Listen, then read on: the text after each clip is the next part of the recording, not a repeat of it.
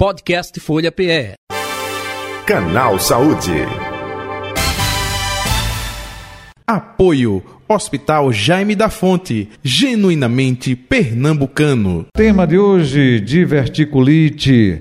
Vamos é, entender um pouco, saber como tratar, é, prevenção, tudo isso e muito mais. Também chamada de doença diverticular do cólon.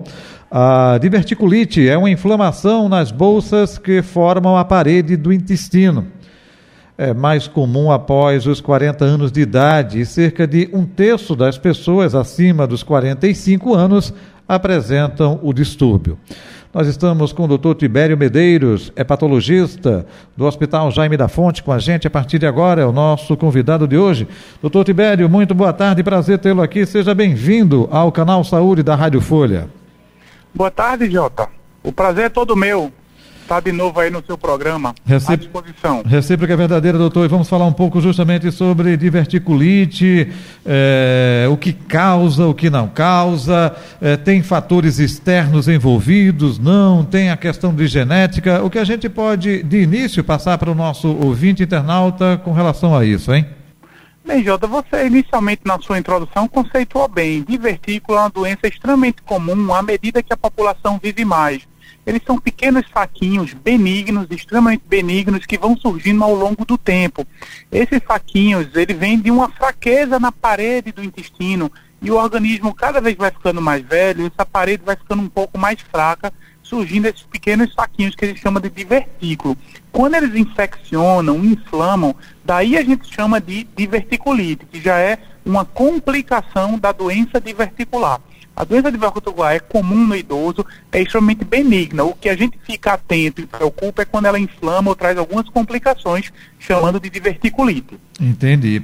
E aí, quando surgem essas inflamações? São fatores externos, é, hábito de vida, ou melhor, mau hábito, a alimentação influencia? O que a gente pode passar nesse aspecto, doutor Tibério? Com certeza, Jota. A, a alimentação influencia de forma direta. É claro que a gente já apontou que a idade é um, é um fator primordial, porque essa fraqueza do intestino, ela vem ao longo do tempo. Mas os fatores externos, como a alimentação, também é crucial, porque esses saquinhos são formados a partir de uma pressão aumentada dentro do intestino. E essa pressão é muito comum quando a gente come uma alimentação pobre em fibras, pobre em água, que deixa a parede do intestino mais rígida, mais endurecida, com a pressão aumentada. Então, o grande fator protetor para diverticulite ou doença diverticular é uma alimentação rica em fibras, frutas, verduras, alimentação saudável, atividade física, boa hidratação, porque aí você consegue, juntando esses fatores, fazer com que o intestino funcione de forma mais adequada. Então, quanto mais o, o intestino funciona de forma adequada, mais a gente está prevenindo a formação desses pequenos saquinhos chamados de vertículo. Entendi. O doutor Tibério Medeiros, é, o senhor é de uma nova geração, eu já sou de uma geração mais à frente, viu? Sim. É, eu, eu, tomei conhecimento, e aí eu gostaria até de é, pontuar com o senhor. Na década de 80, o presidente eleito né, pelo Colégio Eleitoral Tancredo Neves, é, teve é, complicações e foi internado e veio a óbito antes de assumir a presidência. Quem assumiu a presidência foi o então é, vice dele, José Sarney. E justamente na época é, esse nome é, percorreu né, os recantos aí do Brasil é, olha, foi problema de diverticulite, é, foi a, de, a, a diverticulite que matou é, Tancredo Neves. É, é, ou seja, quando é que chega num extremo como esse, claro, na época ele já tinha idade avançada, quando chega ao extremo até mesmo de ocasionar uma morte, um óbito, hein, doutor? Olha, Jota, realmente eu lembro desse fato, eu era muito pequeno na época, mas eu já ouvi depois de repercussões. Eu disse, eu disse que eu era mais velho. É, mas eu acho que talvez a diferença não seja tão grande assim, mas, é, enfim, é, é, a diverticulite é sim uma doença potencialmente muito grave. Eu queria tranquilizar nossos nossos ouvintes que é raramente ela vai se apresentar dessa forma. Hum. Se é uma inflamação num saco do intestino, ela requer tratamento. Entendi. Muitas vezes é o tratamento clínico, é um tratamento, é, um tratamento com antibióticos, internamento. E muitas vezes o paciente, quando não responde a esse tratamento clínico, pode complicar e evoluir de forma é, é, não desejada, que foi o caso do, do Tancredo Neves. Hum. Mas realmente uma minoria evolui assim E aí outros fatores são levados em consideração, se a pessoa tem doenças associadas, idade, o estado nutricional, questões imunológicas. Mas a grande, a notícia boa para tranquilizar os nossos ouvintes é que a maioria das diverticulites, elas são controladas com antibiótico. Então uhum. o antibiótico é, é, zera aquela inflamação, zera aquela infecção e o paciente volta a ter uma vida normal. Entendi, perfeito, e é importante passar isso. Ou seja, associado com algumas outras complicações, né? Ou outras doenças que pode se chegar a uma situação é, trágica, como aconteceu lá com o Tancredo Neves. É importante perfeito. passar isso. Agora, doutor é, Tibério Medeiros, é, tem sintomas, não necessariamente, pode ser confundida com outra doença. Como se chega ao diagnóstico de que, olha, é realmente diverticulite? Com certeza. É, o quadro da, do divertículo, o benigno, que geralmente não traz muitos sintomas, eles são achados incidentais. O que, é que a gente chama achados incidentais? A pessoa vai fazer um exame de imagem, um exame de colonoscopia para investigar alguma diarreia, alguma coisa, e encontra esses saquinhos no intestino. Então, a partir disso, a gente orienta uma alimentação rica em fibras, atividade física, uma boa hidratação para prevenir a diverticulite. Na vigência de esse saquinho inflamar, numa pessoa que realmente tem hábitos de vida ruins, não está bem hidratado, come pouca fibra e ele inflama, o quadro é basicamente dor. É um quadro de dor, de febre, que motiva muitas vezes o atendimento da emergência. Então é importante num quadro de dor, de febre, que não passa em casa, que quando for atendido na emergência, o, o, o colega médico que estiver no plantão vai examinar o abdômen, pedir alguns exames complementares, tipo ultrassonografia, tomografia, para dar o diagnóstico adequado, porque muitas vezes se confunde às vezes com infecção intestinal, com hum. apendicite, com inflamação de vesícula, porque o que vai chamar a atenção é um quadro doloroso na barriga, um quadro doloroso que não vai passar com analgésico comum do dia a dia e vai motivar uma investigação e muitas vezes até um internamento para fazer esses antibióticos na veia, como a gente comentou. Entendi. Como existe é, é, suspeitas é, de outras doenças, é, é, pode até acontecer o, o internamento da pessoa, não pode? Pode, pode sim, porque boa parte das diverticulites hoje, detectadas no começo, pode fazer até antibiótico para fazer em casa oral hum. e o paciente resolve bem. Mas alguns pacientes, mais como o caso do Tancredo Neves, idosos, com outras complicações, às vezes tem uma impossibilidade de tomar o um remédio pela boca, é necessário sim internar para fazer o antibiótico na veia e acompanhar a evolução desse paciente. Uhum. Porque se não evoluir de forma muito adequada, é, às vezes precisa até de uma intervenção cirúrgica, que é a minoria dos casos, mas é uma possibilidade que tem que estar atento. Entendi. É, é, é, é dependendo do caso, opa, é o processo cirúrgico, né? Exatamente. O, o, o, o, doutor, o senhor falou aí eh, sobre a questão de tratamento em casa. É, o padrão ouro utilizado como forma de tratamento é esse? É através de antibióticos?